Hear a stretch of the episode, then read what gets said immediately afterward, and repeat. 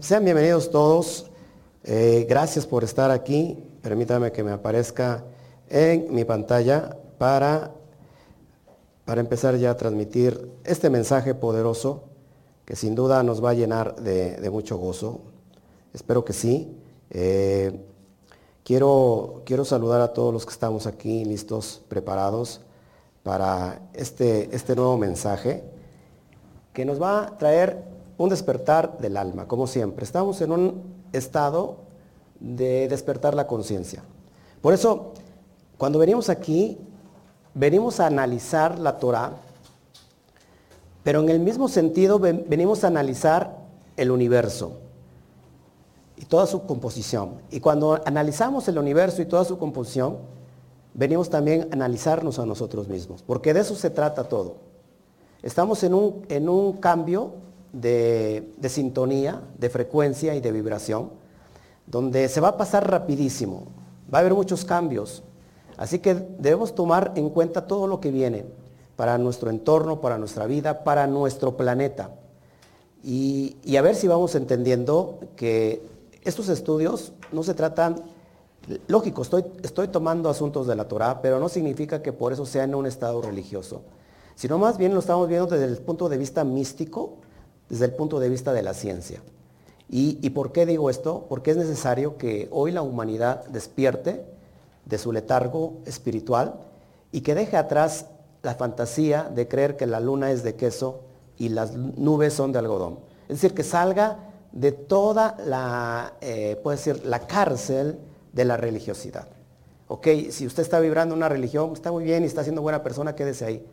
Pero no significa que porque usted esté bien cómodo ahí sin trascender, eh, significa que todos nosotros que queremos despertar tenemos que pensar como usted piensa o como usted cree que son las cosas y la verdad. Nosotros estamos vibrando muy fuerte en Jochma. ¿Qué encontramos en Jochma? La vibración, la frecuencia alta para descubrir la verdad. Aquella persona que está hambrienta, sedienta de la verdad y que ya no se conforma con los cuentos eh, de hadas eh, evangélicos o religiosos, sea de cualquier religión, son aquellos que están posicionados en Jochma. Pero cuidado, porque si no, no equilibramos para Biná, entonces podemos volvernos locos. Por eso, todos los estudios que tienen que ver con la profundidad en el secreto, en el Sot, eh, en el estado místico de las palabras del texto de, la Torah, tiene que ser completamente sano, responsable, mirarlo desde puntos de vista profundos pero sano. ¿Para qué? Para que no nos perdamos, ¿ok? Así que lo que estamos tratando de hacer en todos estos estudios es nivelar Jochma y Vina para encontrar el perfecto equilibrio, ¿ok? Intelectualismo, Vina inteligencia, muchas personas inteligentes están en esa dimensión, pero en esta dimensión estamos en Jochma. Y Jochma eh, está lo que es la fe, lo, que es la intuición, lo que es eh, lo, subjetivo. Entonces lo vamos a equilibrar con lo objetivo, ¿ok? Así que sean bienvenidos todos. Gracias por estar con nosotros hoy de nuevo. Es un gusto, es un placer. Así que a todos, a todos, a todos ustedes que nos están viendo del otro lado, sin aplausos porque está durmiendo nuestra bebé preferida, bueno, pues es la única, ¿verdad? Que tenemos aquí, la más pequeña de la clase, Shabbat Shalom. Una, dos, tres. Ok, Shabbat Shalom. Shabbat Shalom, ¿y qué significa Shabbat Shalom? Bueno, pues es como un, saludo de alegría, un, saludo de, paz completa. ¿Ok? Y hoy nos toca una parasha que se llama Terumá. Y vamos a entender qué significa Terumá.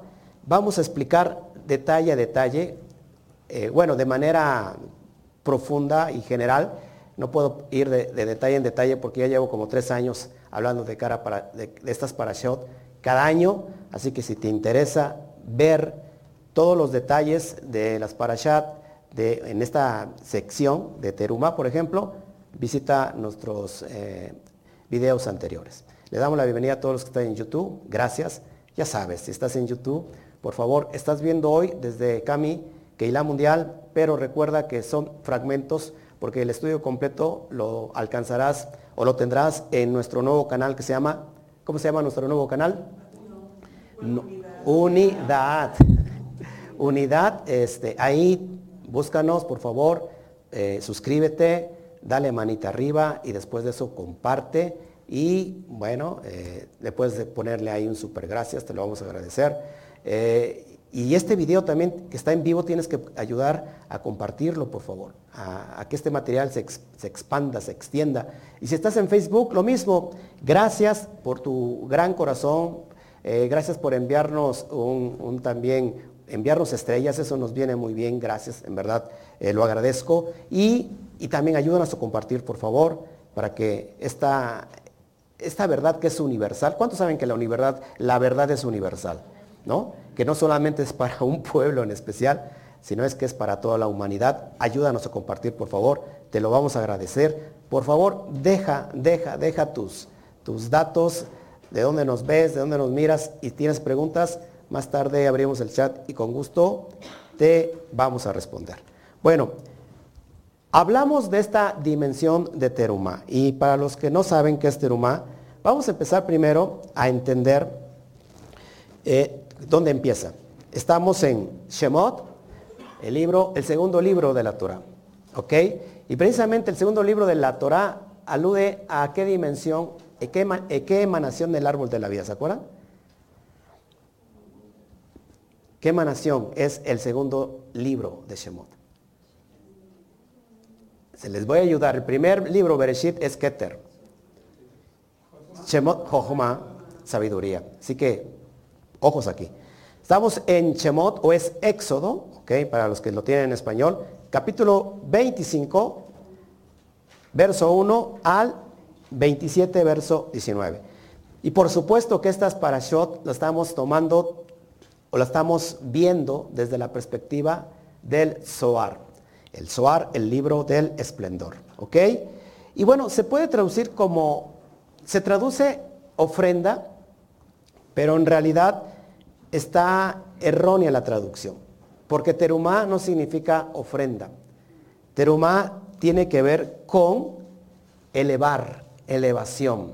Ahorita lo vamos a ir explicando un poquito. Vamos a, a ver el primer verso y lo vamos a ver de manera subjetiva y objetiva.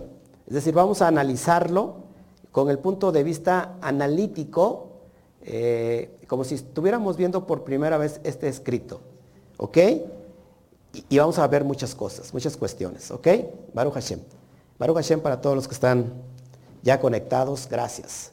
Dile a los hijos de Israel que tomen para mí ofrenda de todo varón que las diere de su voluntad de corazón tomaréis mi ofrenda. Shemot 25.2. ¿Qué encuentra de raro ahí?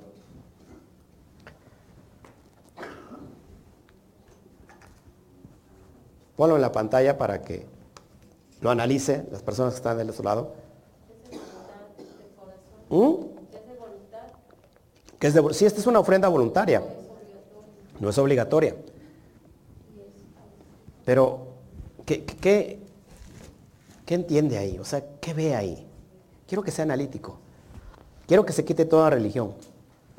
Porque este libro no habla de nada de religión, sino que hay códigos muy profundos que te parece que, pareciera que te están diciendo algo muy literal, pero en realidad detrás de eso hay algo escondido que significa todo lo contrario. Dice, ofrecerle una ofrenda. A ver, vamos a analizarlo desde este punto. El Eterno toma a Israel como su pueblo, le da los mandamientos, va a darles la tierra que fluye leche y. Pero para eso van a construir un mishkan, un tabernáculo que es móvil, es decir, se pone, se quita, se pone, se quita cuando van avanzando a través del desierto. La pregunta es, ¿Dios necesitará dinero para levantar un miscán. Así, mire la premisa. Si Dios necesita algo, ya no es Dios. Porque Dios no tiene necesidad de nada. Absolutamente nada. Dios no necesita nada de ti ni de mí. Dios no necesita absolutamente nada, ni adoración, porque es Dios. En ese sentido, cuando pensamos que Dios necesita algo de mí, estoy diciendo todo lo contrario, que Dios no es Dios porque ya hay una necesidad. Y en Dios no hay necesidad, sino que hay voluntad simplemente de irradiar, de dar, de proyectar. acá tenemos un grave problema entonces. ¿A qué se debe esto de la ofrenda? En realidad, la palabra ofrenda en su, en su raíz elemental está la palabra run que significa elevar. Y aquí va a hablar de la construcción de forma literal, al que lo toma, del Mishkan, del tabernáculo, ¿sí? De donde el Eterno iba a manifestarse, donde iba a impregnar su presencia. Por eso necesitaba que las personas, sobre todo los israelitas, porque esto era para los israelitas, y te va a entender por qué para los israelitas, tendrían que traer algo, una ofrenda, pero de su corazón para, el, para levantar el Mishkan. Y vamos a entenderlo por qué, qué hay detrás de todo esto. Entonces la energía cósmica de esta porción nos va a ayudar a levantar el Mishkan. ¿Cuál Mishkan? El Mishkan interno. ¿Ok? Y ahorita vamos a ver cómo se levanta. ¿Ok? A través, y lo vamos a levantar a través de algo que es muy, muy importante para nosotros, que es nuestra construcción emocional. Esto es importantísimo. ¿Y cómo vamos a construir eh, nuestras emociones? A través del estudio del árbol de la vida. Por eso es muy importante que cada estudio permea una información y esta información es luz que viene a nosotros para poder entender dónde hay que construir algo dentro de nosotros. ¿Cuál es el propósito? Pues con el fin de que se produzca una luz que la vamos a conocer, que es la luz retornante, la luz que va a rebotar. Y ahorita lo va a ver. Bueno, para eso he traído parte de gematría para que podamos entender. Por ejemplo, la palabra casa, porque en alusión al templo, ¿qué es el templo? ¿Qué es el Mishkan? Pues una casa. La, la palabra casa en hebreo se dice Beit. Y Beit tiene un valor en gematría de 412. ¿Por qué hablo de la gematría? Porque cada, cada código, a través de cada palabra hebrea, de acuerdo a su valor, puede conjuntarse con otra palabra que nos va a decir mucho de lo que está detrás de, esa palabra hebrea. Es decir, porque no hay números en el hebreo, lo que tenemos en el hebreo son simplemente letras, y que no son simplemente letras, sino que en realidad son 22 vasijas cósmicas, poderosas, de alta vibración, que crearon todo lo que vamos a ver. Por cierto, no se pierda, tú voy a hablar un poquito de estas 22 letras y cómo permea en el chamaín, es decir, en los cielos y en la tierra. No se pierda, por favor. Puede eh, usted inscribirse a Patreon, lo está viendo ahí en pantalla.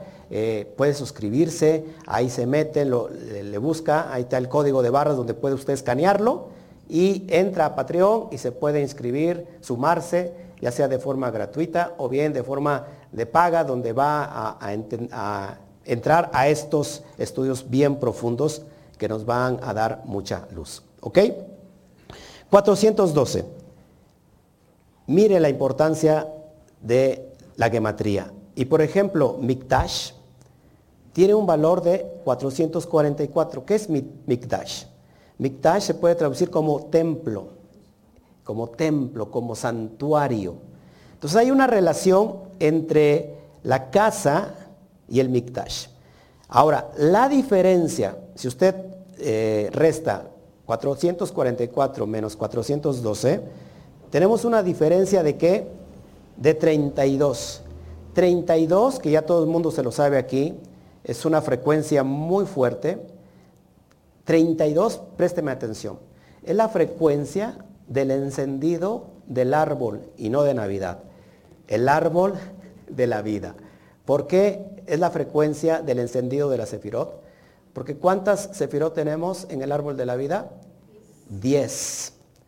¿Y cuántas letras hebreas están vibrando alrededor del árbol de la vida? 22. 22 más 10, 32. Ahora, ¿por qué digo que el encendido, la frecuencia del encendido del árbol de la vida es el 32? Porque precisamente cuando uno está en la dimensión de en medio, en la columna central, que es el equilibrio, precisamente es Tiferet. Y Tiferet, en Tiferet, que es belleza, que es armonía, que es equilibrio, está precisamente el corazón. Es decir, tenemos ahí el magnetismo del corazón, ¿eh? que va a funcionar eh, de una manera eh, dual o de una manera práctica con el cerebro, porque el cerebro tiene energía. Y cuando se produce la electricidad, ¿eh? se junta la electricidad con el magnetismo, se crea el electromagnetismo que estamos nosotros, el campo que nosotros estamos creando. Bueno, entonces 32 es corazón. ¿Cómo vamos a construir o para qué el Eterno pide una elevación para construir su Mishkan? Escúcheme, por favor. Si Él hizo el cielo, y hizo la tierra. Por ejemplo, en Bereshit, en Génesis 1.1, ¿cómo dice el texto de la Torah? Bereshit bara Elohim et asamay beet aretz. Et, la palabra et, que es alef taf, es decir, la primera letra del alefato hebreo y la última letra del alefato hebreo, está diciendo que con las 22 letras hebreas hizo los cielos. Y después, y con otras 22 letras, es decir, hizo la tierra. Es decir, que lo mismo de arriba, la parte de arriba es la parte de abajo. Entonces es muy importante, ciérreme por favor esa, ¿qué pasó? Ah, ok, que no le hagan caso, ahorita la vamos a cambiar. Sí, es que ahí me... Cierren esa ventana, esa ventana porque me están distrayendo mucho. Cada rato vienen a tocar y este, no pasaba eso, ¿verdad? ¿Me siguen acá entonces? Entonces es muy importante que la construcción de nuestro templo, de nuestro Mishkan, es a través de Tiferet, del equilibrio perfecto en el árbol de la vida. Por eso dice una ofrenda de corazón. Dios no necesita de nuevo nada de nosotros. Él pudo haber dicho, volviendo a lo mismo antes de que me distrajeran ahí, eh, es el diablo que nos viene a distraer. Eh, si él hizo los cielos, ¿no? Con las 22 letras hebreas y solamente lo hizo con el hablar, en Génesis 1.3 dice, y dijo Dios, sea la luz, y fue la luz. ¿Qué no pudo haber dicho? Y dijo el Eterno, y dijo Hashem, sea el Mishkan, y que se produzca el Mishkan. ¿No? Eh, acá vemos 25 materiales básicos, ¿estamos bien en el audio? 25, 25 eh, materiales básicos que aluden al concepto de Yud-Hei. Yud-Hei, que se, puede unir, es ya, es decir, es la dimensión de Atzilut. El mundo de las causas. ¿Me están entendiendo? Pero esto en realidad es para que cada uno de nosotros podamos construir nuestro propio Mishkan. Y ahorita lo vamos a entender. De hecho, hay dos, en, el texto que les enseñé, hay dos veces ofrenda, se repite ofrenda. Y eso lo vamos a entender más a ratito eh, a lo largo del estudio porque vamos a ver qué dice el Zohar. Ok, ¿qué significa entonces esto? Que de la verdadera voluntad del corazón podemos elevar nuestra casa, hacer nuestro cuerpo un Mishkan interno y llevarlo hasta la impregnación divina de la santidad. Porque el propósito del Eterno es que more en ellos, así dice el texto. Y no dice, no es que more yo quiero morar en el Mishkan, sino que more en ellos. ¿En cuál ellos? En aquellos que han levantado y construido el Mishkan. ¿Me sigue aquí? Entonces vamos al texto que sigue. Hasta dan ganas de ir a acampar, ¿a poco no? Y harán un santuario para mí y moraré en medio de ellos. Shemot 25.8. y moraré en medio de ellos. No dice y moraré dentro del santuario, moraré en medio de ellos, en medio, en medio, en la columna central. Esto es impresionante.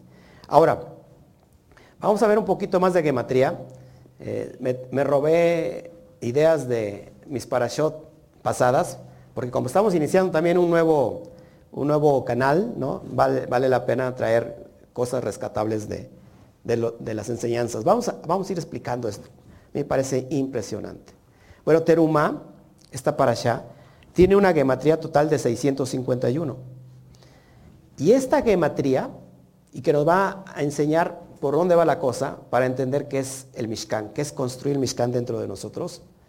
Eh, la palabra, por ejemplo, Edud Hailion, que significa el testigo o testigo del Altísimo, tiene exactamente el mismo valor en gematría 651. ¿Qué significa esto? Que ¿quién será el testigo del Altísimo? ¿Quién será en esta tierra, en esta dimensión, el testigo del Altísimo?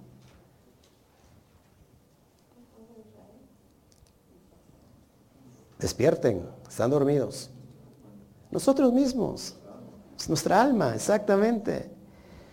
Y escuche, y Terumá también tiene una gematría con Am Israel, que significa pueblo de Israel, igual 651. Volviendo a la cuestión mística y cabalística, que es Israel, el estado de conciencia. ¿Me siguen aquí? Israel son los tres patriarcas y las cuatro matriarcas unidas. Cada inicial del nombre Israel eh, alude a un nombre de un patriarca o de una matriarca. ¿Sabía usted eso? Entonces Israel es un estado de conciencia elevado. ¿Con qué inicia? ¿Con qué letra hebrea inicia Israel? La palabra Israel. Con la letra Yud. ¿Y qué es la Yud? La gota seminal. La, la Yud que contiene todo, toda la luz, toda la, potencia. Por eso está en Keter. Ah, eh, bueno, de Keter se se proyecta a Jochma. Es impresionante que, que Yud tiene toda la energía de Jochma. ¿Qué significa Jochma? Bueno, en Jochma está la profecía, ciertamente. Sabiduría. Sabiduría. Por eso Salomón que pide, Shlomo pide sabiduría. ¿Ok? Que después el tipo la regó. Se casó con mil mujeres. Mil suegras, imagínate. Y a, cada mujer le dio el gusto de tener su propio Dios dentro del, templo. Increíble. Bueno, entonces ya vamos conectando varias cosas aquí. ¿Me sigue? Es decir, que cuando nosotros en realidad entendemos todo lo que está detrás de esto, porque es lo que nos interesa, es bonito explicar cada detalle, cada parashot. Eh, es bonito eso, la cuestión de, lo que está escrito ahí, pero para nosotros realmente es una metáfora. ¿eh? Eh, no es algo literal, es una metáfora que alude a la importancia de entenderlo el día de hoy y cómo aplicarlo. Es el trabajo que tenemos que realizar para elevarnos, vendría siendo en el nivel del alma llamado Ruach. ¿Qué es el nivel del alma llamado Ruach? Las emociones. Ruach eh, también se puede traducir como donde está la inspiración. Precisamente el Ruach conecta con todo lo que es Seirampín, todos nuestros estados emocionales. ¿Ok? Es nuestro corazón. Por eso ahí está el templo, que es la parte que conocemos como Tiferet. Tiferet es la parte central de todo nuestro templo. ¿Me sigue aquí? Por eso el trabajo y al entender y al abrir y tan solo leer esta porción, como lo estamos haciendo ahora, eh, yendo directamente al grano, al punto, a, a donde está la luz, estamos rompiendo la clipa de la literalidad y estamos extrayendo eh, de las cáscaras que se rompieron, que se abrieron, la luz y que permea en nosotros, estamos recibiendo la energía para empezar a vibrar bajo la frecuencia, ¿ok? De, de las agencias divinas. La Tierra tiene un campo electromagnético y tiene una pulsación, ¿ok?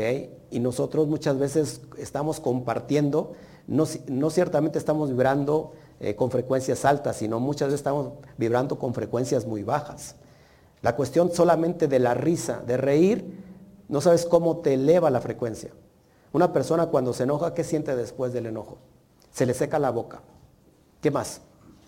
tiene palpitaciones, eh, está sofocada, dolor de estómago, se siente cansada, se siente como, como si alguien le hubiera arrancado mucha energía. Pues precisamente el enojo es que alguien te pueda robar la energía.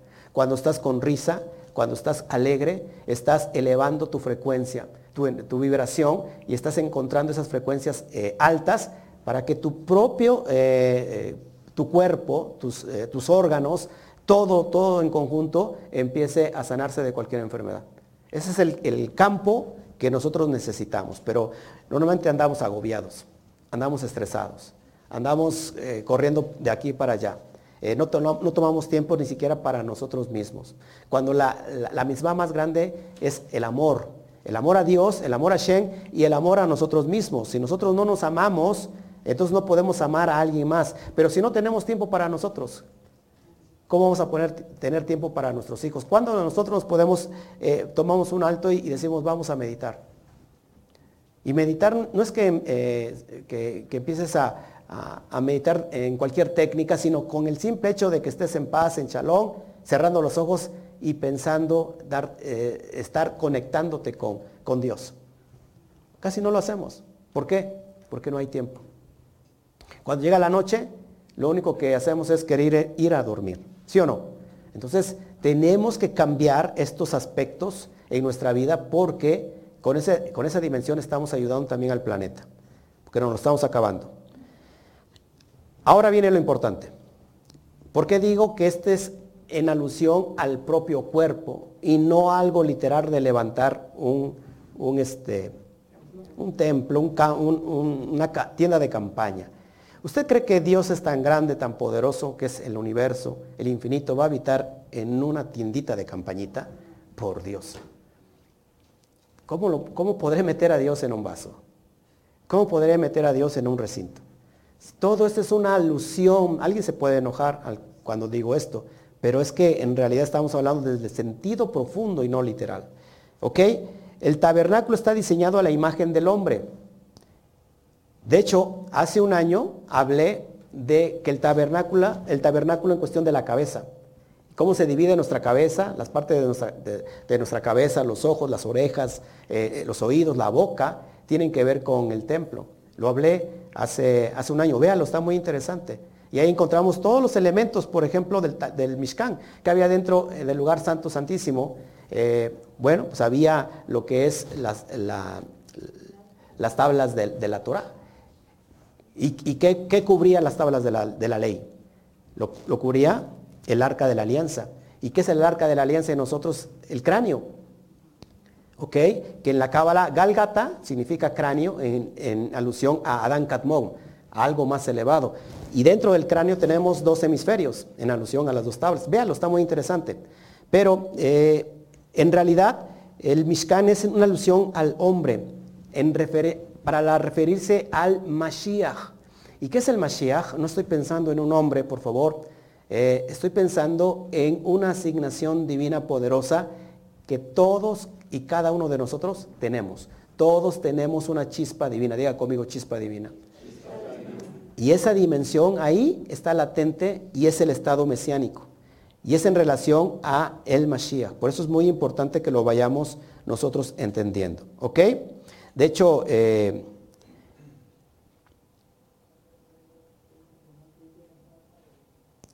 ¿me sigue aquí? Bueno, vamos a, vamos a, ir antes de lo que, de entender qué, por qué vamos a relacionarlo con el hombre. Por ejemplo, la frase, la frase en hebreo que dice Yud Kei Pat Kei sobre el Mishkan, lo pongo aquí por favor, me perdí un poquito creo, ok, que se puede traducir Yud Hei Bab Hei al a Mishkan, tiene una gematría de 541. ¿Qué cree? Exactamente la misma gematría de la palabra Israel, 541. Volvemos otra vez a la misma dimensión que es Israel. Un estado de conciencia. El templo es nuestro corazón, que da acceso al lugar santísimo, el lugar santo el santo de los santos, que es nuestra parte cerebral. Es decir, lo que comprendemos como eh, la conciencia. La conciencia. penetrar nuestra conciencia, nuestro campo electromagnético, integrarlo a la, a la supraconciencia. ¿Me sigue aquí? Por eso cada que hablamos de cuestiones de gematría nos enseñan muchas cosas para ir amarrando eh, estas dimensiones. Bueno, ¿cómo ven hasta aquí? ¿Les parece interesante? Bueno. Ahora vamos a ver lo que es entonces la dimensión de cómo podemos nosotros construir nuestro propio Mishkan. Cómo emular al Mashiach para recibir ese espíritu de Hashem, de Dios, que mora en nosotros. Cuando activamos eso, amados, entonces prendemos, encendemos toda la sefirot de nuestro árbol de la vida. Y es donde podemos encontrar la paz absoluta. Y vamos a para allá, vamos a ver el sentido poderoso de cómo, a ver si me lo agarran, a ver si me lo entienden, porque vamos a entrar en una sección del Zohar donde nos relata de cosas ya más, más profundas. Eh, comparto otra vez la sección del Zohar de esta para allá. Y hay personas que la leen y no les entienden absolutamente nada. Por eso necesitan siempre eh, un guía que los pueda, valga la redundancia, guiar, porque hay muchos secretos eh, que no entendemos literalmente, porque se escribe, pero también el Zohar se escribe no para entenderse literalmente. Sería una locura entender algo que está codificado en Zod de forma literal. ¿Me sigue aquí? Volvemos a lo mismo. La Torah es una clipa que hay que romper para extraer la luz que contiene cada letra en lo literal.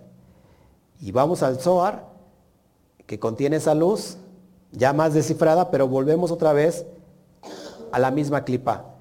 Tenemos que romper de nuevo lo que está escrito, que pareciera ser forma literal, pero en realidad no lo es. ¿Me sigue aquí? Bueno, para eso es necesario hablar del Adán Catmón. ¿Qué es Adán Catmón? el hombre primordial. La, se conoce como la pura luz divina.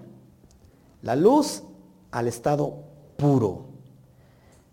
Adán, Kadmon, para que me entiendan, es la manifestación del infinito después de que se contrae, después de hacer el sinsun, la contracción, para emanar entonces el mundo de Atzilut, y crear después los tres universos o los tres mundos inferiores de Briah, Yetzirah y Asiah. ¿Me siguen hasta aquí? Adán Kadmon tiene mucha relación entonces con los cuatro universos. Adán Kadmon, el hombre primordial, el hombre inicial, es como un alma gigante. Después del hueco, de la contracción, acuérdense que si no hay contracción, si no hay sinzum, no hay creación. Es decir, lo que había antes antes de eso, ¿qué, era? Ni siquiera era energía, sino que era vibración, altas y bajas, encontrándose en un choque poderoso que explotó y hubo una contracción, un agujero, donde se da la lámpara de oscuridad perfectamente. Y esa lámpara de oscuridad es la energía potencialmente que lleva la luz. Eso es Adán Cadmo. Es lo que se crea. Y después cuando empieza a crear literalmente ya es después de Atzilut. Estamos en el mundo de la creación. Ahí se rompieron las vasijas. Ahí se rompieron los vasos que no pudieron retener tanta luz. Y este Adanzote, por decirlo así, se partió en mil pedazos. Se, se fracturó. Y ahora esas, esas fracciones, ese fractal, somos cada uno de nosotros. ¿Me siguen aquí?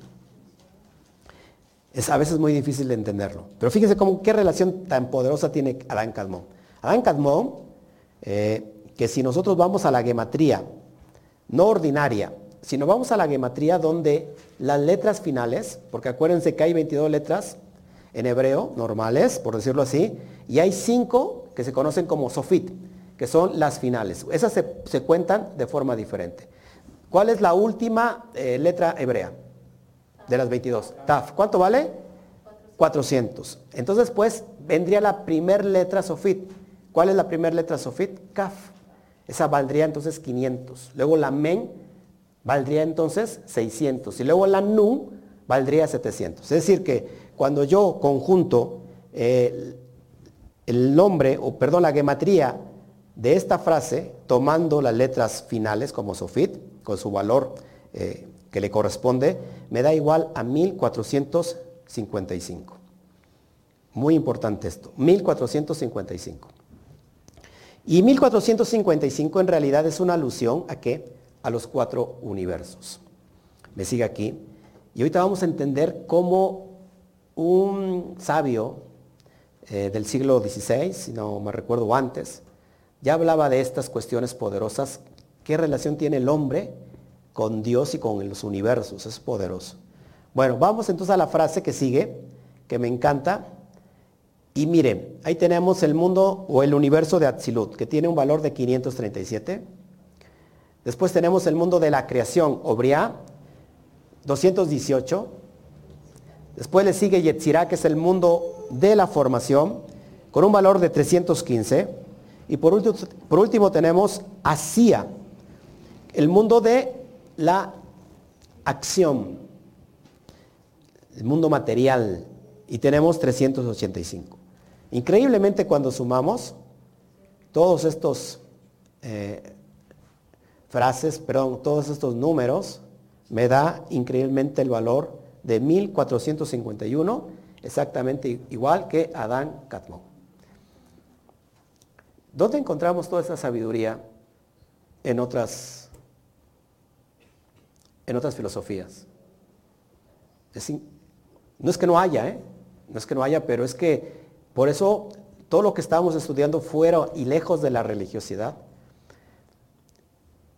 Imagínense todas las personas que están metidas en la religión y que te atacan por estar estudiando esto como dijeron que esto no es de Dios. Todo lo que se están perdiendo. Por eso cuando una persona en estos tiempos, que no tiene nada que ver con la Torá, ni tiene que ver con nada con la Cábala, que hoy se está dando mucho en esto, que están diciendo que yo soy el yo soy. Es decir, yo soy Dios. A una persona religiosa esto le puede, puede ser muy brutal escuchar eso. Pero en realidad, si se pone a pensar, había un rabino judío en el primer siglo que decía exactamente eso. Que eso de decir que yo soy, que yo soy el yo soy, no era, no es de estos tiempos, sino ya se daba en el primer siglo ¿Eh? Estamos hablando de Yeshua, de Nazaret. Jesús de Nazaret decía, yo soy. O sea, yo soy la puerta. Yo soy el camino. Yo soy la verdad. Yo soy la vida. Pero no estaba diciendo que Él era Dios. Estaba entendiendo todo lo que apenas hoy podemos alcanzar a través de los conceptos profundos de la Cábala. Que ciertamente cada uno de nosotros somos parte de ese Adán Cadmón. ¿Ok? Tenemos una chispa divina. Y en ese sentido nos hacemos divinos. ¿Por qué? Porque entonces yo soy la esencia del yo soy. ¿Me siguen aquí? Pero no estamos diciendo que somos Dios, sino somos un fractal precisamente de esa energía que no pudo ser contenida porque los vasos eran frágiles. ¿Me sigue hasta aquí? Entonces, una persona que no entiende nada de esto y lo condena, entonces dice, ah, pues acá Jesús dijo, yo y el Padre uno somos. Pues rápido, eso, eso significa que es Dios. ¿No? Yo respeto cada, cada ideología, pero hoy cada persona que encontramos en raíces hebreas que están hablando de que Dios murió en una cruz, hágame usted el reverendo favor.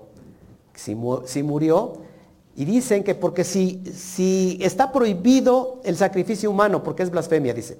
Entonces no pudo haber muerto un hombre. Tuvo que morir Dios porque el sacrificio humano está prohibido. Hágame. Por favor. Imagínense, si, si Dios muere, deja de ser Dios. ¿Me siguen hasta acá? A, veces hay que analizar las cosas de forma lógica. Pero como yo cuando hablo tengo las manos de, ¿cómo se dice? En mis manos tengo los pelos de la burra. Es decir, cuando hablamos tenemos las evidencias de lo que te estamos enseñando, por qué eh, sabios judíos de antaño, ¿no? del primer siglo, hablaban de todas esas cuestiones y lógico no lo entendían. Creo que es tiempo de despertar. ¿Ok? A mí me parece importantísimo esto. Y mira lo que decía, por ejemplo, Jaín Vital. Jaín Vital enseña que hay una sola luz en forma de hombre. Escuche, que hay una sola luz en forma de hombre que irradia a través de los cuatro mundos, Atzilut, Bria, Yetzirah y Asía, y llega hasta los elementos físicos. Un sabio del medievo decía que, que la luz tiene forma de hombre, pero es una alusión a lo que te estoy enseñando del Adán Catmón, a la cosmogonía que podrían entender los sabios en ese tiempo de, pretender eh, conocer a Dios o entender a Dios en la forma humana, porque no es que Él sea humano y no es que tenga esta forma humana, sino que esa energía está dentro de nosotros. Y así como, como el universo es inmenso, también dentro de nosotros hay una inmensidad. ¿Me sigue aquí? ¿Me está, ¿Me está siguiendo aquí? Entonces, en ese sentido, lo repito, hay una sola luz. Esta luz es el Mashiach. Es la luz mesiánica. Es la luz de Adán Kadmón en forma de hombre que irradia a través de los cuatro mundos que es Atzilut, Briah, Yetzirah y y llega hasta los elementos físicos. Es decir, que haz de cuenta que es, es como un árbol volteado. El árbol llega hasta el mundo de Asía y las raíces están conectadas a la fuente, a la esencia. ¿Me sigue aquí? Entonces, ¿qué hay que hacer? Hay que saber cómo regresar esa luz. Es decir, rebotarla hacia arriba para poder volvernos a conectar. Bueno, todas las almas de abajo están arraigadas esa luz. Todas. Todos nosotros estamos arraigadas a esa fuente de luz. ¿Me siguen aquí? Estas almas descienden al mundo físico donde se revisten de cuerpos físicos. Pero ¿qué pasa? Nos engaña el cuerpo. Nos arraigamos a la materialidad. Cuando lo físico simplemente son carrozas. Son carrozas donde nos podemos proyectar para movernos, pero solamente son vehículos, son carrozas. Lo importante está dentro de nosotros.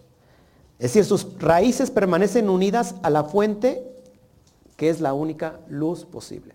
Si no estuviéramos unidos a la fuente, estaríamos muertos. Por eso Dios no se puede ir de nosotros. Dios no nos puede abandonar. Cuando decimos, no, Dios ya me abandonó. Ya me separó, eh, el pecado me separó de Dios. Es decir, el pecado, la transgresión, hizo un cortocircuito en esa conexión que tienes que reparar, por supuesto. Pero es que Dios no es que nos haya abandonado. Nuestra fuente sigue conectada porque si nos abandonó, se acabó, al menos en esta dimensión. La idea aquí, que vayamos entendiendo cómo hacernos para volvernos a conectar al Wi-Fi divino. Y para eso tenemos que, deberíamos tener la clave del Wi-Fi divino. ¿Me siguen aquí? Lo dejo ahí en, pantalla para que... ¿Quieren seguir con esto? Vamos a ver qué dice el SOAR. ¿Ok? Bueno, vamos para allá. ¿Por qué dicen que Dios los abandonó? Bueno, pues así dicen ellos, ¿no? Bueno, algún día lo podemos decir así, ¿no? Lo, pudimos haber dicho, es que Dios me abandonó. No, es que es que casos que no comprendemos, ¿no? La muerte, por ejemplo, ¿no? enfermedades, Dios me abandonó. Pero en realidad es que no nos abandona. En realidad que nuestro cuerpo se alió a la mente y nos engañó. Pensamos que somos esta parte finita, ¿no? Material, pero en realidad estamos pegados, unidos a la fuente. Es decir, cada uno de nosotros tenemos la esencia de Adán Catmón. Por ejemplo, Adán Catmón también se puede conocer como el Gálgata. El Gálgata, el Gálgata, Gálgata, perdón, que es cráneo, la parte elevada, es decir, donde está la cabeza. Por eso Yeshua murió, no, no, soy mesiánico, ni soy creyente en, la religión cristiana, pero en el sentido de que Jesús muere en el monte del Gólgota, de las calaveras, es decir, que en esta dimensión del Gólgota o del Gálgata, tiene que morir nuestros viejos pensamientos que están viciados y engañados a través de la inteligencia del cuerpo, que a su vez engañó a la mente y nuestro cerebro nos está engañando. Tenemos que derribar todas las fortalezas. Tenemos que ir al gálgalta, al cráneo, porque dentro del cráneo están los dos hemisferios, donde está ahí permeando la presencia divina. Pero no queremos hacer. Lo queremos tomar todo de forma literal. ¿Sabe que la literalidad asesina el secreto? ¿Me sigue aquí? Para alguien esto que estoy hablando puede ser como una blasfemia y me puede estar odiando ahorita. Y puede decir, mira, este tipo está hablando de puras cosas y está engañando a toda la gente que lo sigue. Pobrecita la gente que lo sigue. Cuando no ha entendido que los pobrecitos son aquellos que están entendiendo las formas de, de, manera literal, que estamos nosotros en la riqueza de abrir el secreto a fin de que nos suba el agua al tinaco. ¿Me siguen aquí? ¿Verdad? Entonces no podemos venir con esos pensamientos viejos, feos, apestosos, cochinos, sucios, a entender secretos elevados. No podemos, porque nuestra vina todavía nos está protegiendo. La vina que no está rectificada, la inteligencia te está, te está protegiendo de alguna manera. Y es que la vina tiene que ser su trabajo y la protección es buena, pero las cosas que no conocemos nos producen miedo. Y como no lo entendemos, inmediatamente lo satanizamos. Y el satanizar es la división, es el mundo de la dualidad. Por eso una biná que no está rectificada está en el mundo de la dualidad. Por ejemplo, vamos a empezar a estudiar, hay un libro que se llama eh, Apócrifo, el libro de Juan. Juan habla de la dimensión del Keter, lo pone en, otra, en otro nombre, y que del Keter emana Sofía. ¿Qué es Sofía? Sabiduría, Sabiduría que es Jochma. Y de Jochma crea a sus hijos, esa Jokma crea esa sabiduría, esa este, Sofía crea a sus hijos, y esos hijos y sus arcontes crean el hombre. Y esos hijos y sus arcontes es Biná, la inteligencia. Es decir, que si alguien está aquí pensando que Dios creó el cielo y la tierra, no fue, no fue Dios, sino fue Biná. Y ese es entendimiento muy elevado. Pero cuando lo entendemos así que la Sofía cayó, a esta dimensión material, y ahí es donde se perdió, es decir, que entró al mundo de la dualidad. Cuando nosotros estamos con una biná que no está rectificada, estamos en el mundo de la dualidad. Y entonces lo que no entendemos y no conocemos, ¿qué hacemos? Lo satanizamos. Decimos, no, eso es del diablo, eso está mal. Y ese que está enseñando ahí es del diablo, lo voy a denunciar. Y la pregunta es, ¿con quién me va a denunciar? ¿No? Entonces ahí cometemos un grave error. ¿Por qué? Porque nuestra conciencia está partida. Nuestra conciencia ha caído, está en un estado tan bajo, tan inferior, que está dominada por la dualidad. Es Abel caído. Y cuando Abel cae, ¿qué es? Caín. Lo mismo es Eva caído. Y cuando Eva cae es Lilith. Es lo mismo, Adán caído. Y cuando Adán cae es Satán. Lo que tenemos que hacer es elevar nuestra conciencia para salir de la dualidad. No digo que la dualidad sea mala porque la dualidad de alguna manera nos protege, pero en, en Binah se crea todos los miedos. Todos los miedos que tú tengas, que las fobias, todo lo produce Binah. Pero tenemos que rectificar entonces esa Binah. Por eso entrar al mundo de la unidad amados hermanos, es, es fuerte y es poderoso. Porque va a chocar contra nosotros mismos. Es quitar todo, todas esas viejas enseñanzas pobres que nos están dividiendo constantemente. Cuando estoy unido en la unidad total, estoy unido al universo, al infinito, a Dios. Cuando estoy separado de Él, estoy en la dualidad. ¿Me siguen aquí?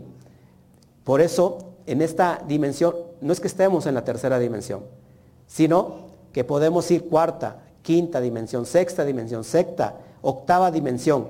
Y la novena dimensión nos conecta con el estado del Aleph, del uno, del Todopoderoso. Después lo vamos a tratar si quieren, hablar de diferentes dimensiones. ¿Me siguen hasta aquí? Por eso a muchos ya les está empezando a leer la cabeza. Porque dicen, no, pues este tipo de qué habla. Bueno, estoy hablando de verdades. Cuando hablo del 9, ¿por qué el 9 nos une al 1? Porque cuando tú, el 9 que es el asunto de la verdad, el, del de la luz, de todos esos valores en geometría finales, Tú multiplicas el 9 por la cantidad que quieras y la sumas y siempre va a dar el mismo resultado. ¿Por qué? Porque el 9 va a unificar todas las cosas. Y estamos hablando de la novena dimensión. Si apenas podemos entender la tercera dimensión, pastor, ¿cómo vamos a entender la novena dimensión? Para eso hay que elevarnos, porque cuando entramos en Atzilut, estamos e-, en el mundo, ya pasamos la novena dimensión. Por eso a muchos les cuesta trabajo. ¿Me siguen hasta aquí? Estamos entendiendo este, esta materia, ¿no? Como, con la dimensión de lo, largo, lo ancho y lo alto, tercera dimensión. ¿Cómo podemos ver o entrar a otra dimensión? ¿no? ¿Cuántos grados tiene el círculo? 360. Tenemos 360 perspectivas de una realidad, amados. Entonces, ya hablar de la novena dimensión es entrar al mundo de Atzilut donde todo vale uno. Ya estamos hablando de cosas muy serias. Por eso las personas que apenas entienden la tercera dimensión y te critican luego porque estás hablando de Atzilut cuando no saben ni qué es Atzilut, pues es lógico que te van a criticar. Por eso es importante que nuestra vina quede rectificada. ¿Ok? ¿Me sigue aquí? ¿Me siguen entendiendo o no me entiende usted absolutamente nada? Bueno, vamos a ver qué dice el Zohar. ¿Le parece? A mí me agrada mucho, mucho, mucho, mucho estos temas. déjeme tomar agua. No me gusta que me tomen cuando estoy tomando agua. que, por favor. Vamos a entender este, este pasaje de cuán grande es tu bondad que has puesto, según el Zohar, capítulo 3. En los versículos 15 en adelante, por los que están siguiendo ahí. Cuán grande es tu bondad que has puesto. ¿Qué dice el Zohar? Para los que quieran eh, la, aplicación o, todo el texto de, la sección del SOAR de cada semana, lo estoy compartiendo en Patreon. Metomigo lo aprovecho. Ahí puedes entrar, este, eh, registrarte, sumarte y estoy eh, compartiendo PDFs, libros, lo puedes hacer y para que nos vayas siguiendo y vais creciendo en esos estudios. Vamos a entender cuál es el proceso, según el SOAR, del hombre en la tierra. Cuando nos muramos, que posiblemente va a pasar, eso forzosamente va a pasar, pero realmente estamos muriendo a cada momento y a cada momento estamos renaciendo. Pero cuando muramos no nos vamos a llevar nada. Nada, absolutamente nada. Lo único que nos vamos a llevar es el conocimiento. Por eso es importante que hoy la gente esté atenta al conocimiento, al pleno conocimiento. Venimos a esta tierra para lo que podamos aprender y a la universidad de este universo, dice Rabbi Ashlach en, la aplicación de esta, de esta parasha. Estudiamos para crecer, para transformarnos y volvernos perfectos. Este esfuerzo es la manera en la cual expresamos nuestra naturaleza divina. Aquella persona que sigue dormido, que no le interesa el conocimiento, el aprendizaje, es una persona que no sabe absolutamente nada para qué está aquí. ¿Ok? Entonces, cuando hacemos este esfuerzo de aprendizaje, dice Rabbi Ashlach, expresamos nuestra naturaleza divina. ¿Se acuerdan la chispa divina que les dije? Y así nos volvemos, escuche, co co-creadores, co-creadores de nuestra sabiduría y de nuestra luz, que están ocultos, ocultas, perdón, a propósito en este reino, que es Malhut. Las cosas secretas y ocultas le pertenecen a Shen, más las reveladas son para nosotros y para nuestros hijos. Pero dice 25.2 de Proverbios que Hashem, que la gloria de Hashem es ocultar un asunto y la honra del rey es descubrir ese asunto. Así que, amados, por eso nos volvemos co-creadores de esta sabiduría y de esta luz. Así que vamos a ver qué dice entonces. Porque aquí en esta porción se va a revelar todos los misterios del tabernáculo, eh, por, virtud de toda esta energía. las tareas de toda eh, la especie humana están ahora completadas y la corrección final es alcanzada a través de la luz del Zohar. Entonces vamos a entender el primer verso que les traigo. Verso 15 dice, el grado superior, que es el secreto del mundo inferior, más alto, a saber, Binah se llama mi, que se traduce quién, ahí lo puse. El grado inferior, que es el secreto del mundo inferior, que es llamado Malhut, se llama Ma, que en hebreo es ¿qué? ¿Cuántos están entendiendo hasta aquí? ¿Sí? ¿Tienen esto o no? ¿Sí? ¿Sí entienden? Ah. Lo volvemos a estudiar. El grado superior, que es el secreto del mundo superior. Sea, el mundo superior tiene un grado, el, más alto, y ese grado está en Binah. Ese secreto se llama Men Yut. Men Yut. Es decir, mi. ¿Cuánto vale la letra Men? 40. ¿Cuánto vale la letra Yut? 10. 40 y 10 por eso dice que es Binah, porque acuérdense, Binah está relacionado con las 50 puertas de entendimiento. En hebreo, Men significa quién. Y hay otro grado secreto en el mundo inferior, que es Malhut. Y ahí es Ma. Y Ma significa qué? Sigo diciendo.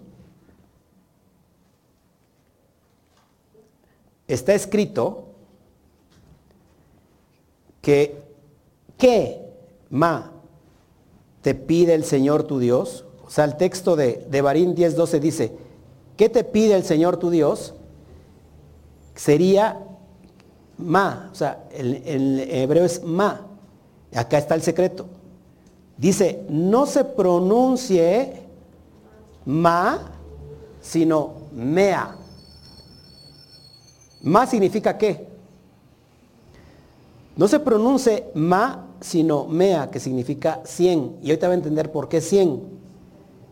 Pues todos los grados superiores en su perfección, que son 50, están en Malhut. Para eso tengo que irlo a explicar paso por paso. Para allá vamos. Se queda entonces con el grado superior que está en Binah, es quien, que es Menjut 50, y el grado superior es Ma, ¿ok? Pero dice que no se diga Ma, sino que se diga, Mea o Mea, que significa 100. Sigo, ¿eh? Ahorita lo explico. Vámonos por partes. Sigue aquí. No me equivoqué. Ok, vamos a entender esto. Vina, para eso voy a presentar el árbol de la vida. Vina, aquí arriba se escribe con una nun. ¿Cuánto vale la letra nun? 50. Pero la letra nun que está establecida en Vina se escribe con una nun sofit. Acuérdense que tenemos una nun normal y una nun sofit. La nun sofit es como una patita, como una vav que va a tocar todo el mundo de Seirampin. Es decir, que no se queda solamente ahí en Binah, culminada en Binah, sino que baja a lo que conocemos como el mundo de Seirampín. Y que, ¿qué tenemos en, el, en, los cuatro letras del, del nombre divino? Tenemos Yud, y precisamente en la Nun tenemos que Hei, ¿se acuerdan? ¿Por qué Hei? Y Hei también la tenemos abajo, hasta aquí, ¿se acuerdan? Acá tenemos Hei. Tenemos Yud, Hei. Luego Vav y Hei. Hei tiene un valor de 5, pero como está impregnada de Jochma, se multiplica 10 por 5, 50, en alusión de las 50 puertas de entendimiento. Ahora, dice el Zohar que la Nun está en, en, Bina, pero es la Nun Sofit, la nun, la nun larga. Y después tenemos entonces abajo otra Nun, pero esta es la normal. Nun que también vale 50. ¿Me sigue aquí? En relación o al reflejo de la letra Hei. Porque tenemos de nuevo Yud, Hei, Bab, Hei. Es decir, que esta Hei bajó a lo, a lo más inferior. Bueno, cuando esta, cuando esta, esta nun, ¿por qué tiene la nun, la patita larga? Dice porque lo hace sin riesgo. ¿Sin riesgo de qué? De perder absolutamente nada de luz. Porque aquí está la dimensión de emocional. Pero esta que comprende el mundo de Malhut, tiene una patita para qué? Para que esta luz que se desbordó ya no pueda caerse a la citrakra sino que la patita la sostiene con el propósito de regresar la luz hacia arriba. Y eso es or o ser, la luz retornante. Nosotros tenemos que hacer el trabajo de la luz retornante. ¿Por qué? Porque si no lo hacemos, amados, perdemos toda la energía que viene a esta dimensión física. ¿Se acuerdan en la dimensión de las matriarcas, ¿dónde está Rachel y dónde está Lea?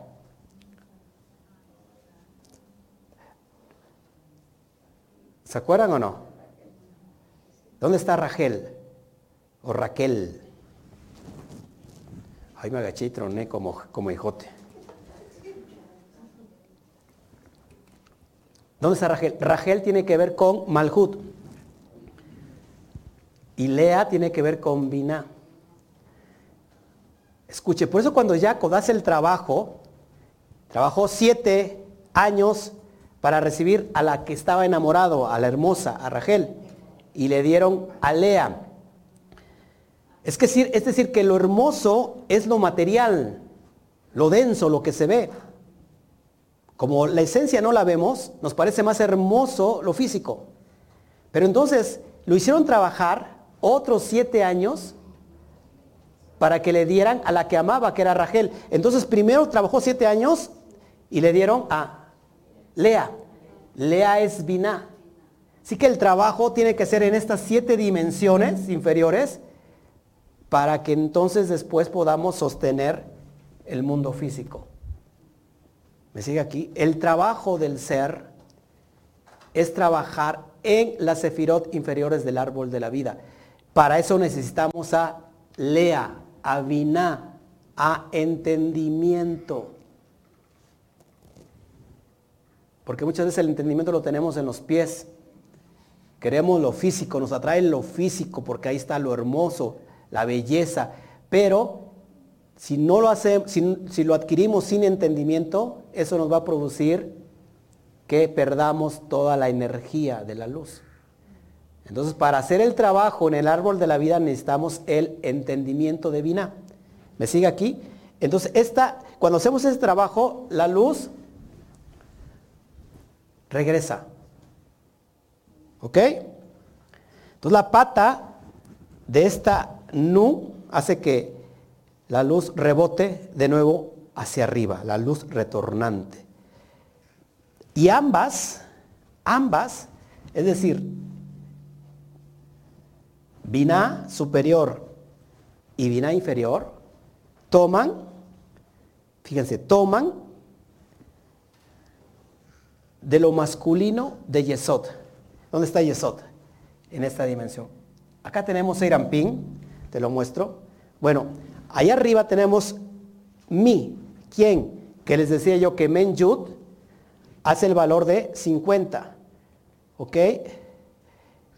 Y hablando en esta dimensión de Seirampin, es decir, que tanto mi, que es la nun superior como la nun inferior, toman de Yesod.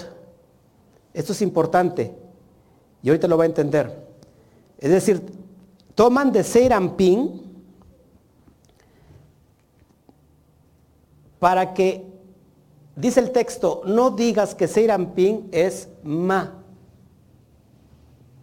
Di que es mea, 100. Es decir, ¿qué significa 100? 10 por 10. Es decir, 100 significa totalidad absoluta, completud en el árbol de la vida. Que cuando nosotros podemos trabajar en esa dimensión que te acabo de enseñar, estamos levantando el templo y estamos produciendo estos 100, que es el encendido total del árbol de la Sefirot, el árbol de la vida. Cada Sefirá está encendida cuando hacemos el trabajo que nos corresponde y entonces podemos unificarnos. Podemos levantar entonces que el Mishkan, el templo. ¿Me siguen hasta aquí? Explicaba yo anteriormente para los que no han tomado los cursos. Ay, ¿qué hice? ¿Qué hice? ¿Qué hice? ¿Qué hice? Ok, para los que no tomamos el curso, por ejemplo, que hay personas que están situadas entre esta dimensión de Netzach y Hot. Netzach, tenemos, hay una manifestación muy fuerte que tiene que ver con las piernas. Por ejemplo, Netzach y Hot son las piernas del cuerpo pero también son los riñones, también son los testículos y los ovarios de las mujeres, ¿no? Entonces, Netzach es, acuérdense, Moshe. De este lado tenemos a Hot, que es Aarón. Tenemos, en Hot tenemos la dimensión de eh, la comunicación. Cuando aquí estamos desequilibrados en la comunicación, es decir, cuando hablamos de más, cuando estamos hablando de alguien más, ¿ok?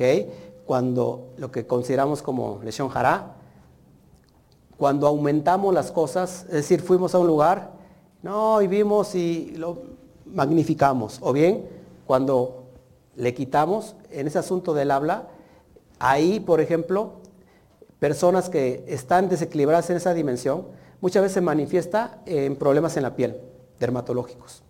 Significa que la persona está desequilibrada en Netzach. Y por ejemplo, en, la dimensión de Netzach, también cuando la persona está desequilibrada, eh, aquí está la expresión emocional. En el otro extremo está la, expresión hablada con el habla y en el otro extremo está la expresión emocional. Por eso Moshe tuvo que aliarse de su hermano Aarón porque Moshe decía que era tardo para el habla, que en realidad no, era tardo para el habla, sino que el que daba el mensaje, ¿quién era? Aarón. Es decir, el, cerebro derecho y el cerebro izquierdo. El cerebro derecho tenemos la idea y el cerebro izquierdo tenemos la cuestión del habla.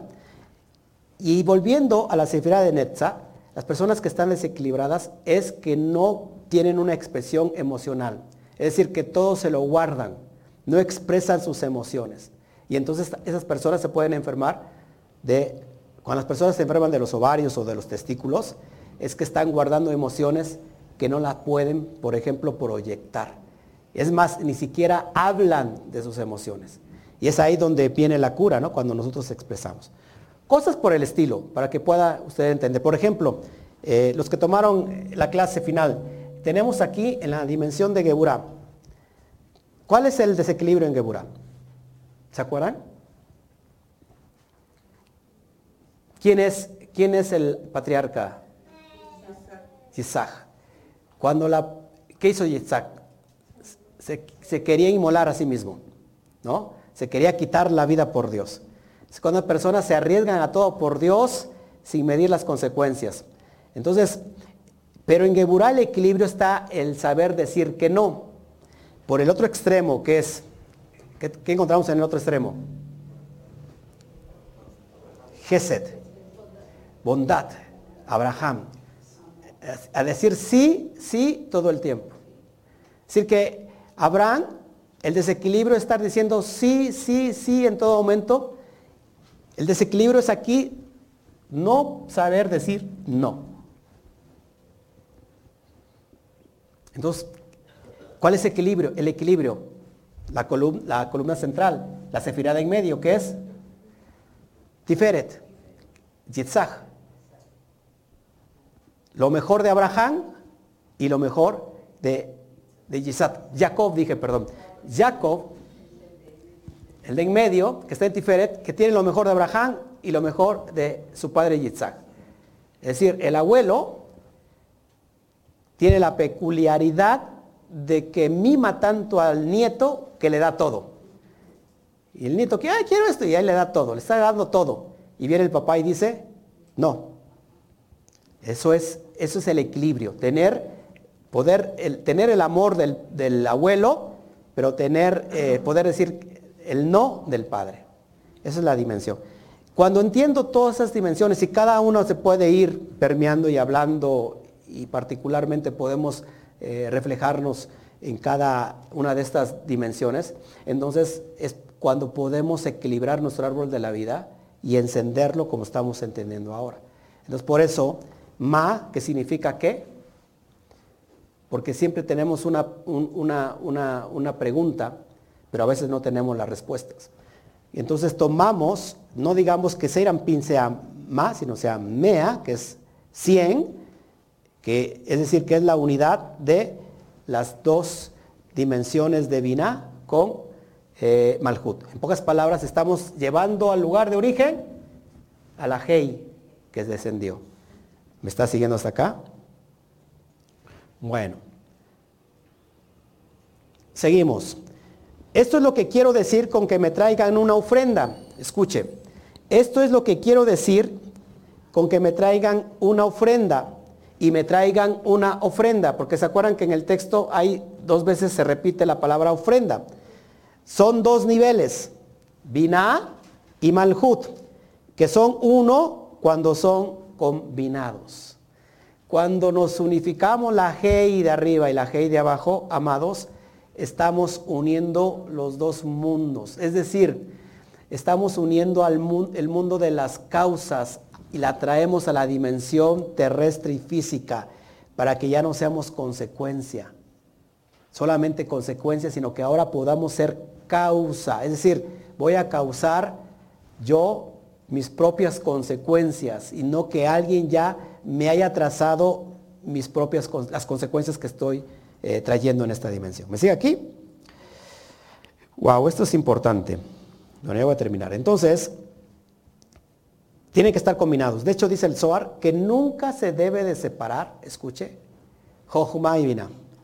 Son, deben estar en completo apareamiento todo el día y todo el tiempo, unidos. La hermana Tere voltea a ver a su esposo como diciendo, a ver, todo el tiempo del día en apareamiento. Es una alusión a estar unidos. Cálmese, hermana, por favor, estamos en Shabbat.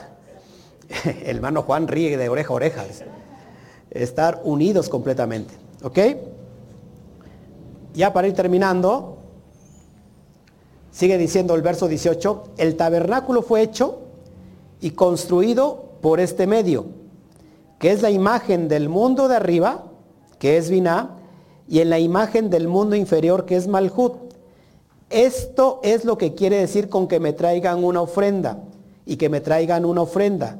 Son dos niveles, Binah y Malhut, que son uno cuando son combinados. ¿Entendió la, eh, la idea? Construir el Mishkan es unificar mi entendimiento, bajarlo por el mundo de las emociones para que irradie fuertemente en lo físico. No puedo elevar, elevar lo físico si primero mis emociones no están equilibradas. Una persona bipolar, una persona eh, iracunda, una persona egoísta, una persona completamente negativa, no puede vibrar en frecuencias altas. ¿Me sigue aquí? Siempre estará vibrando en frecuencias bajas. Es algo natural. Si yo estoy enojado todo el tiempo con la vida, conmigo mismo, con Dios y con todo lo que me rodea, estoy vibrando en frecuencia baja. No puedo entender mi propósito, no puedo levantar mi miscán. ¿Para qué estoy aquí? La vida, mira cómo me trata. Eh, la vida este, me trata muy mal y eh, no, tengo lo que deseo, este, quiero esto y no lo puedo conseguir y todo me va mal, eh, todo el tiempo hay una, una, nube sobre mi vida, me, está, me llueve sobre mojado, el perro ya me orinó, todo, la, la, suegra llegó a la casa, o sea, todo el tiempo está de negativo. Todo lo que va a producir esa persona en su vida es negativo. He estado con personas que son negativas, hermanos, y me siento tan mal, tan mal que, ¿sabes qué? Huyo de ese lugar, huyo de la persona, porque la, la persona, ella no se da cuenta, pero la persona está rodeada por una atmósfera de negatividad. Y te pones de malas. Esa persona te pone inmediatamente a ti de malas. Esa persona no puede vibrar nuevamente en frecuencias altas. Lo divino siempre está en frecuencias altas. Por eso es elevar. Terumá significa con elevar. Lo que yo pueda dar de todo mi corazón. Es una ofrenda voluntaria. Es decir, ¿cómo voy a levantar el Mishkan? El Mishkan de Dios que está en mí el Mishkan de Hashem que está en mí, el Mishkan del universo que está en mí, pues haciendo lo referente a lo, haciéndome responsable a todo lo que me toca hacer. No dando la espalda a la parte emocional que sé que tengo que componer, pero me da, no es que me dé flojera componerla, sino que me da miedo enfrentarme a mí mismo. Me puedo enfrentar con cualquiera, con lo que sea, pero enfrentarme a mí mismo es muy difícil. Mirarte al espejo y observarte por no sé cuántos minutos, al menos que seas muy, pero muy altamente egoísta, le estarás preguntando al espejo, ¿qué, quién es el más bello de todo el universo? Y te vas a decir, pues por supuesto que tú. ¿Me, ¿Me siguen acá? Enfrentarse a uno mismo, porque cada uno sabe de manera consciente o inconsciente qué es lo que tiene que arreglar. ¿Y qué decimos? Para después. Mañana. Nos da miedo enfrentarnos a nosotros mismos. Todos saben aquí que hay una parte de usted que le cae gordísima, como decimos aquí en México. O sea, que, le cae mal, que sabe que hay una parte negativa de usted que ni usted mismo lo soporta. Pero todos estamos aquí en esa dimensión. Cuando nosotros le hacemos frente a esa emoción, bajamos la inteligencia, la vina al mundo de Seirampin, ¿ok? Porque tomamos tanto de Malhut, el cuerpo toma, y la inteligencia toma la energía, escuche, de las emociones. Y cuando se da la unidad entre inteligencia e inteligencia corporal, unidos a Seirampin, se da el 100, que es el 10 por 10, es decir, todo el encendido de las 10 sefirot a su estado completo, a su estado total. Es decir, tenemos ahora inteligencia emocional. Y si tenemos inteligencia emocional, el mayor mérito del hombre es poder dominarse a sí mismo. El que se domina a sí mismo domina todo el mundo y toda la creación. Eso es poderoso. Y entonces podremos haber levantado nuestra Mishkan. Le da un aplauso al Eterno, por favor.